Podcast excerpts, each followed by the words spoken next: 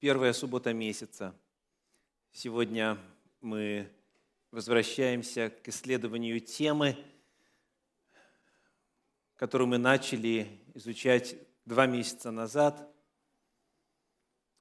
дары Святого Духа. Чрезвычайно важная тема, и две проповеди уже прозвучали. Первая называлась «Знакомство с дарами Святого Духа», нам нужно было найти, как они называются, сколько их, определить их, отождествить, выявить и создать общий список. А вторая проповедь называлась «Происхождение и предназначение даров Святого Духа». Мы посмотрели на дары Святого Духа с божественной перспективы. Для чего Всевышний, для чего Господь Иисус Христос дает дары Святого Духа – происхождение и предназначение даров Святого Духа. Сегодня третья проповедь, и мы будем говорить на тему получения и использования даров Святого Духа. Это третья из вводных тем, после которой мы надеемся обратиться к исследованию каждого дара в отдельности. Итак, тема сегодня – получение и использование даров Святого Духа. Кто может получить дар Святого Духа? Кто имеет право на духовные дары? Когда, в какой момент времени и в силу чего, на основании каких условий человек обретает дар Святого Духа? И затем, получив его, как он призван, согласно Библии, к этому дару относиться, как его использовать – каким образом формируется, развивается и применяется дар или дары Святого Духа. Вот это три главных вопроса, которые мы сегодня постараемся осветить. Я приглашаю вас открыть для начала в первом послании апостола Павла Коринфянам в 12 главе стихи с 11 по 13. 1 Коринфянам, 12 глава, стихи с 11 по 13. «Все же сие, а о чем идет речь? Что же сие? Только что перечислялись всевозможные духовные дары. Все же сие производит один и тот же Дух, разделяя каждому особо, как ему угодно. Ибо как тело одно, но имеет многие члены, и все члены одного тела, хотя их и много составляют одно тело, так и Христос – Ибо все мы одним духом крестились в одно тело, иудеи или елены, рабы или свободные, и все напоены одним духом. Итак, нашли ли вы ответ на вопрос, когда человек получает дар Святого Духа? Первое, что апостол Павел рисует нам здесь, это образ тела, да? И он говорит, как тело одно, но имеет многие члены, так и Христос. То есть у Иисуса Христа одно тело, в котором много членов. О чем идет речь? Что значит «так и Христос»? О Христе идет речь. У Него, у Иисуса Христа одно тело, но много членов. Так? Что это значит? Читаем дальше, 27 стих этой же 12 главы 1 послания к Коринфянам. «И вы, и вы тело Христова, а порознь – члены». То есть фраза «так и Христос», описывая тело Христова, не описывает тело самой личности Иисуса Христа. Он в прославленном теле вознесся на небо, где совершает ходатайственное служение в небесном святилище ради нас – но понятие тела Христова на земле также имеет свое библейское, историческое, практическое значение. И это тело, говорит апостол Павел, вы. Еще раз 27 стих. «И вы тело Христова, а порознь члены». Послание к римлянам ранее, в 12 главе, в стихах 4 и 5 написано было так. Римлянам 12 глава 4 и 5. Ибо как в одном теле у нас много членов, но не у всех членов одно и то же дело, так многие, так мы многие, так мы многие составляем одно тело во Христе, а порознь один для другого члены. Вновь, понятие тела Христова описывает нас. Мы, говорит апостол Павел, мы одно тело во Христе. И еще один отрывочек быстренько послания в Колоссы, 1 глава, 18 стих, Колосинам 1, 18, говорит, «И Он есть глава тела». И дальше какое слово? Церкви. Он есть глава тела церкви, он начаток, первенец из мертвых, дабы иметь ему во всем первенство. Итак, первый факт, который открывает Священное Писание в отношении получения даров Святого Духа, заключается в том, что они, эти дары Святого Духа, которыми Дух Святой наделяет верующих, они подобны телу. И это тело Иисуса Христа. Вы есть тело Христова. Он есть глава тела Церкви. Ну, это понятно, правда? Но мне важно было удостовериться, что тут у нас есть ясность.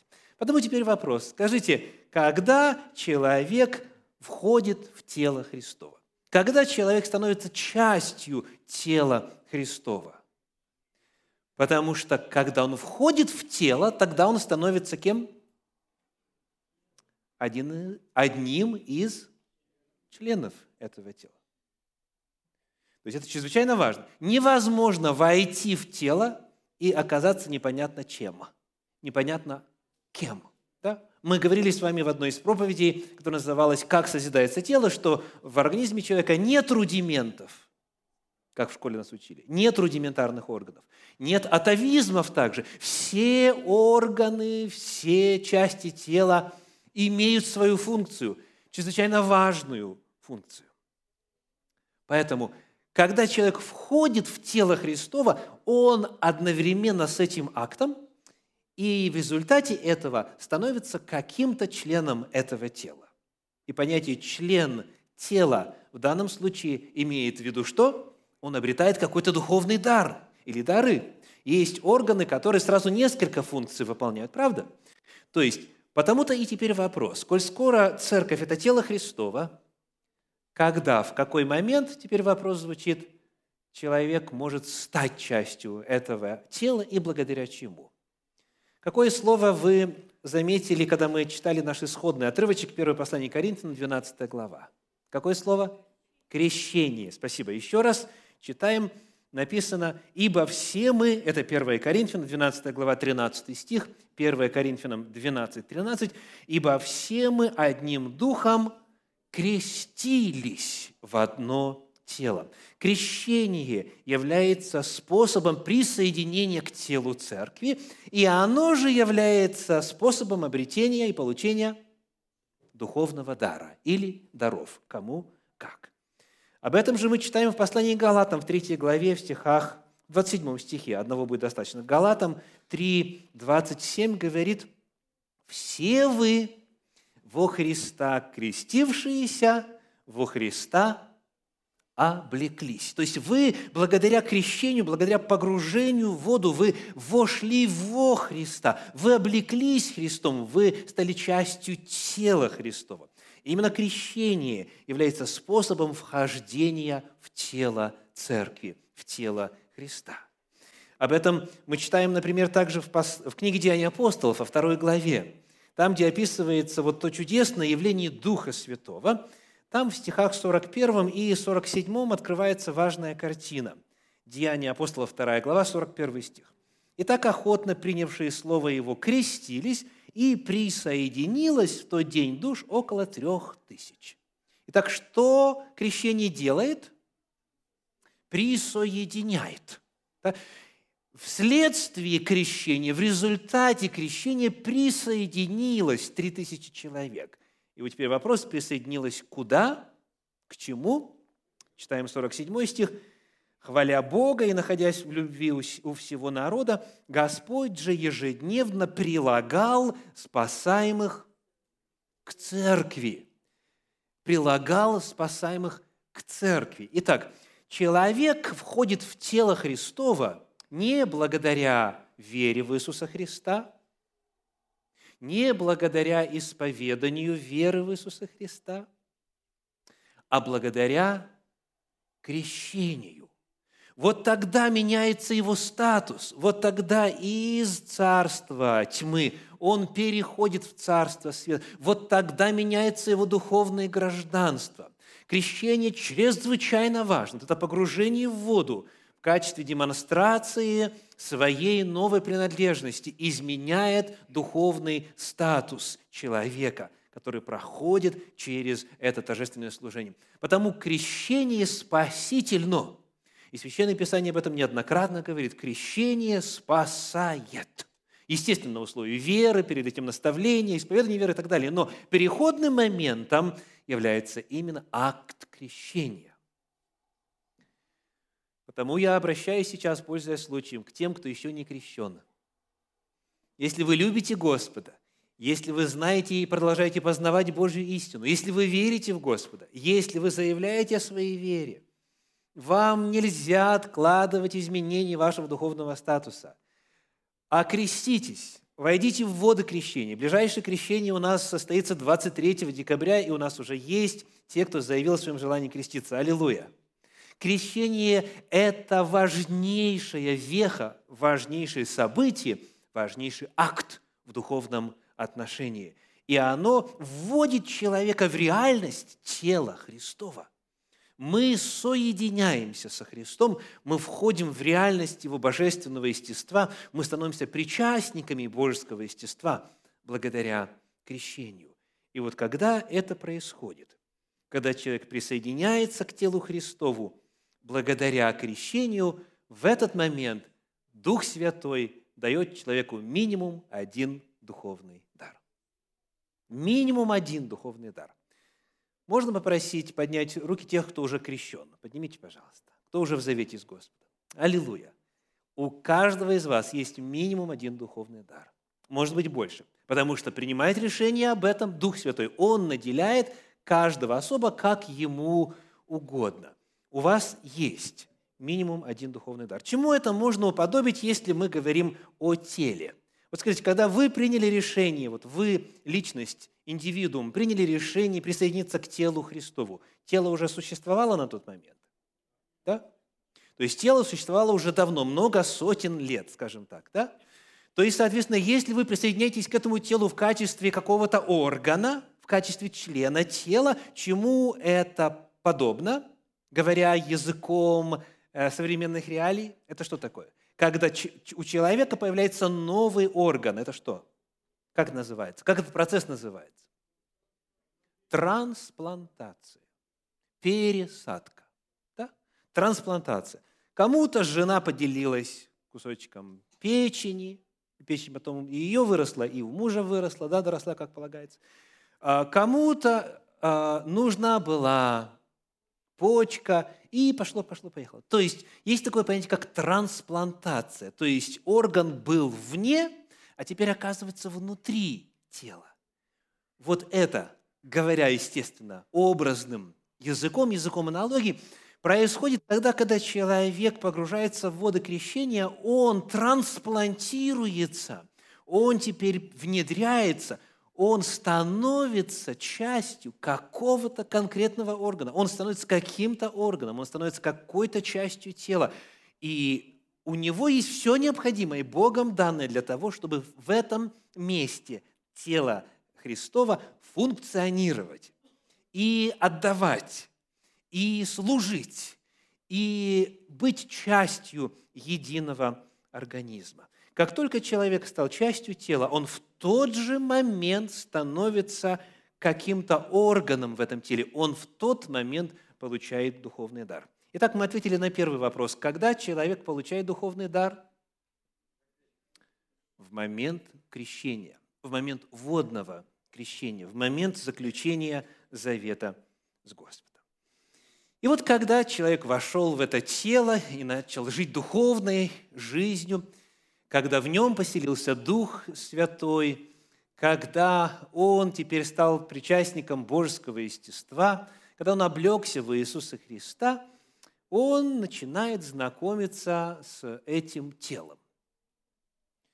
И начинает замечать определенные закономерности, как тело работает, что тут делают, чему э, этот орган посвящен, как эта часть тела функционирует и так далее. И вот когда мы с вами, обретя духовные дары, начинаем смотреть на тело вокруг нас, тело церкви, так, мы сразу же обращаем внимание на то, что тут э, все разные. И Священное Писание этот момент подчеркивает. И апостол Павел в 12 главе послания к Коринфянам, это наш главный текст для исследования сегодня, описывает две ошибки. Есть две ошибки в восприятии и использовании даров. Ну, речь сейчас пойдет о соотношении даров. Это второй раздел а, сегодняшней проповеди. Соотношение даров. То есть Давайте посмотрим, например, на 1 Коринфянам 12 главу, стихи с 14 по 20. Будем читать, а я прошу вас, слушая, ответить для себя на такой вопрос. Какая ошибка касательно восприятия, касательно соотношения даров здесь продемонстрирована? Итак, читаем с 14 по 20. «Тело же не из одного члена, но из многих. Если нога скажет, я не принадлежу к телу, потому что я не рука, то неужели она потому не принадлежит к телу? Давайте делаем паузу. Какие мысли у а, ноги? В чем суть этих мыслей? Если нога скажет, я не принадлежу к телу, потому что я не рука, что подспудно здесь а, присутствует. Что здесь эта фраза выражает? Чем нога хотела бы быть в теле? Рукой. Вы слышите? И она говорит, если бы я была рукой, то тогда все было бы хорошо. Я могла бы служить, радоваться, служить Господу, служить ближним. А я всего-напросто нога. Так? Вот в вашем организме что полезнее, руки или ноги? Как вы грамотно отвечаете. А вот это нога думать, что если бы была я рукой, тогда бы еще можно было бы о чем-то говорить. Но коль скоро я не рука, то я не принадлежу к телу. Что значит я не принадлежу к телу? Я не участвую. Я отказываюсь свои функции выполнять. Я вне, я не считаю себя частью. И по этой же аналогии дальше написано. Какой стих? 16 стих. «И если ухо скажет, я не принадлежу к телу, потому что я не глаз». Вот в теле Христовом вы бы кем хотели больше быть? Ухом, допустим, или глазом? Что важнее, зрение или слух? Поди знай. Но вот это ухо говорит, если бы я была глазом, о, тогда было бы хорошо. Если ухо скажет, я не принадлежу к телу, потому что я не глаз, то неужели оно потому не принадлежит к телу? Если все тело глаз, то где слух? Если все слух, то где обоняние? Но Бог расположил члены, каждый в составе тела, как ему было угодно. А если бы все были один член, то где было бы тело? Но теперь членов много, а тело одно. Итак, какая проблема здесь высвечивается? Как ее можно обозначить? Несогласие есть, да, но оно в силу чего? Это называется, дорогие, недооценка своего дара. Принижение своего дара. Вот если бы я был тем, или если бы у меня был такой духовный дар, и если бы я была так, и так далее, то тогда. А сейчас? То есть недооценка, принижение своего дара. Если бы Господь сделал меня языком в народе Его, вот было бы здорово, да? Все бы меня слушали, там и все, все, все. Или бы, если бы я сделал, сделался таким-то, таким-то, таким-то. Вот. То есть это очень распространенный феномен. Люди считают свой дар недостаточно ценным, недостаточно важным, недостаточно значимым, и в силу этого отказываются участвовать, отказываются совершать служение. Это первая ошибка восприятия. Давайте посмотрим на вторую. Стихи с 21 по 25. В этой же 12 главе 1 послания Коринфянам.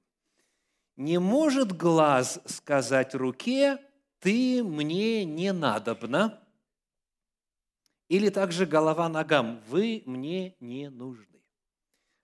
Давайте подумаем, о чем здесь речь.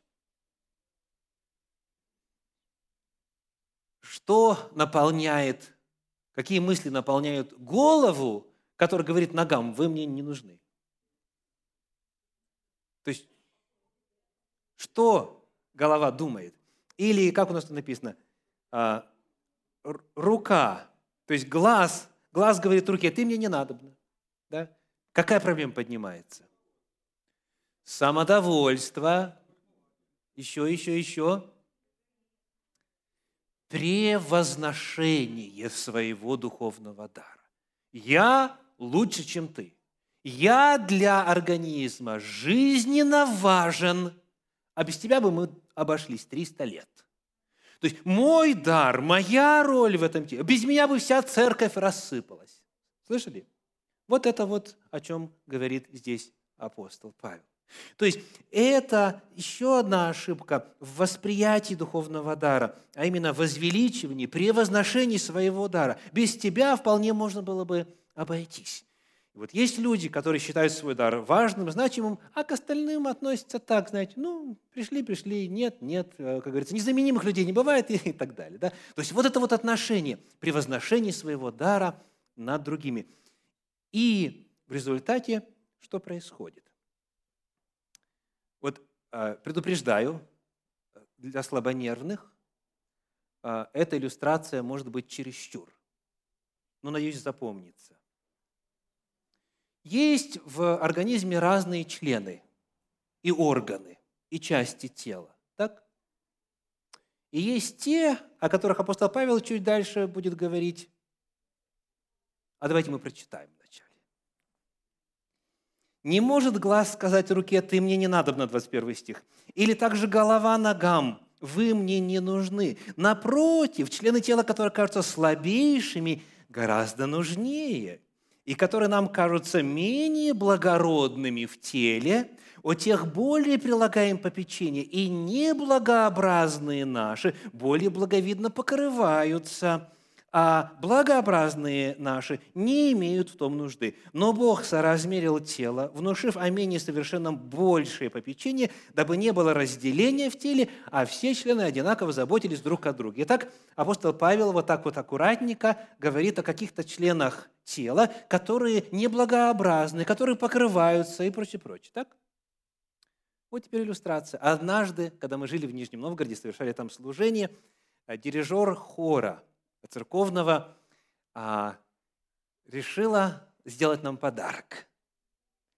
Подарить котенка персидской породы.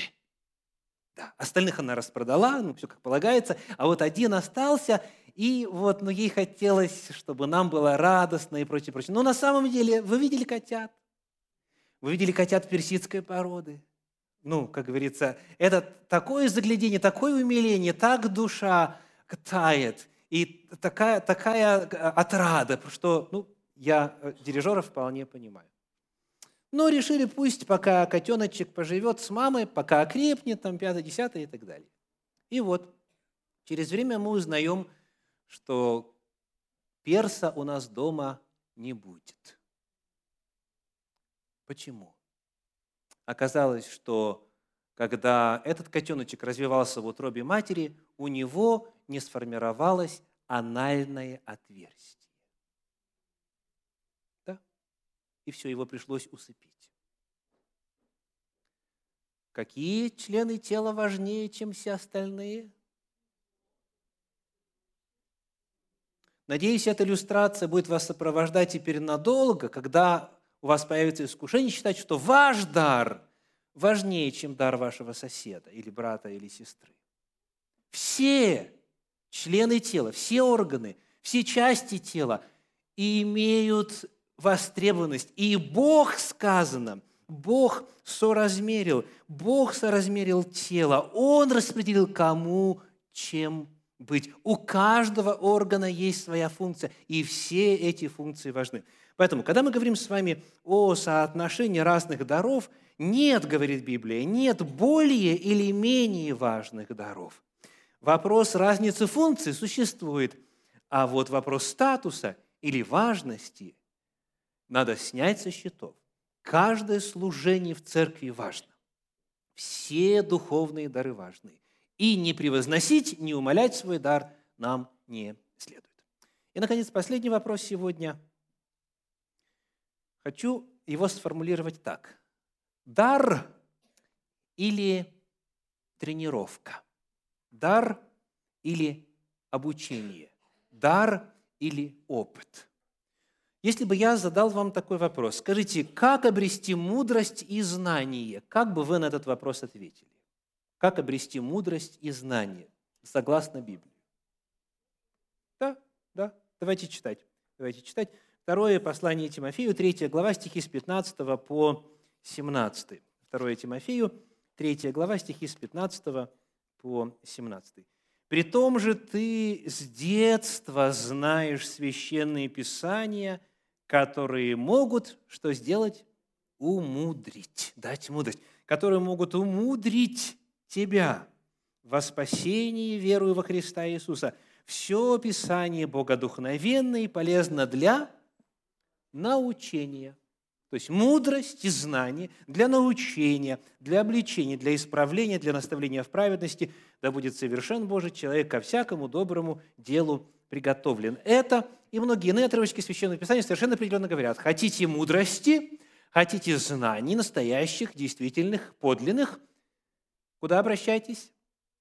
Священному Писанию. Изучайте, исследуйте. И вот человек, который изучает Библию, не просто для галочки читает, сегодня прочитал и, и, и так далее, а именно он питается Словом Божьим, радость обретает. Слово Божье разделяет его естество и проходит до разделения души и духа и так далее.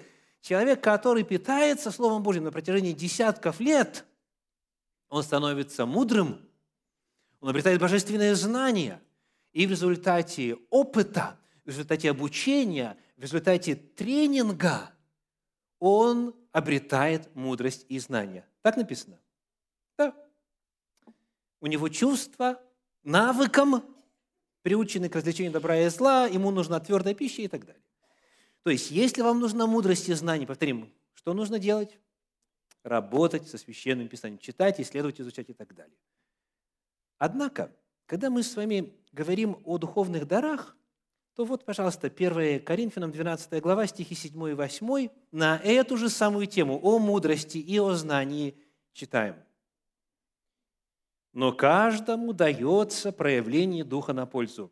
Одному дается Духом слово мудрости, другому слово знания тем же Духом».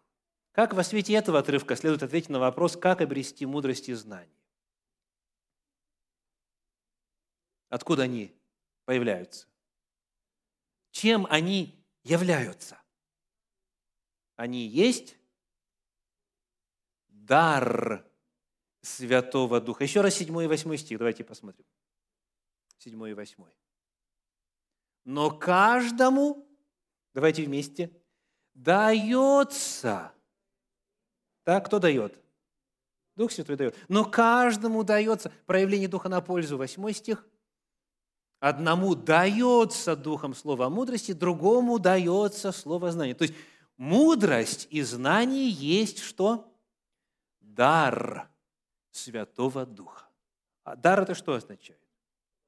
Подарок. Он подошел и говорит, пожалуйста, возьми мудрость, пожалуйста, возьми знание. То есть вы чувствуете, что это совершенно разные пути обретения того же самого. Мудрость можно обрести, работая, читая, исследуя, занимаясь, обретая знания от Господа и Священного Писания. Это один путь. А другой человек обретает это же, это же, как в качестве подарка. В качестве подарка. То есть, отсюда очень важный вывод. Для кого-то мудрость и знание – это легко и быстро, и является сверхъестественным даром. Вот он, когда крестился, Бог наделил этого человека мудростью, другого наделил знанием, третьего наделил там, тем, тем, тем и так далее. А соседу для того, чтобы это же самое обрести, нужно работать, работать, работать и работать. Но у этого соседа есть другой дар, который он получил просто так.